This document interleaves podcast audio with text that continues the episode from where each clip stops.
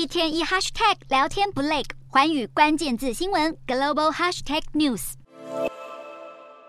以色列政府推动争议性司法改革，引发大规模示威抗议浪潮。就连以色列国防部长格朗特也看不下去，日前公开反对政府强推司改，没想到却遭到总理纳坦雅胡开除。格朗特二十五日发表这段谈话，并呼吁立法程序必须立即停止。成为首位公开和纳坦雅胡唱反调的资深内阁成员，不料此话一出，以色列总理办公室隔天便发出声明，表示纳坦雅胡决定解除格朗特的职务，但并未公布接棒人选。这个举动不仅使得内阁内部的紧张升高，更引发街头的示威浪潮扩大。大批示威者堵住主要道路，在公路上焚烧物品。示威者围绕着大火，高举旗帜，不断地呐喊着抗议口号。根据媒体估算，首都特拉维夫的抗议人潮大约来到二十万人左右。